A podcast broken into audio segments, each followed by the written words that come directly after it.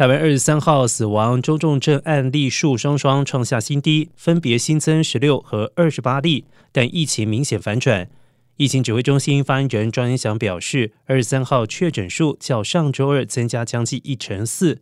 预期本周整体总确诊数将会上升一成，预估单周确诊人数将达到十六万，因此暂时不考虑放宽长照机构探视规定。预估 BA five 疫情将在九月底、十月初达到高峰，等到下一波疫情趋缓，十月底再评估是否放宽探视。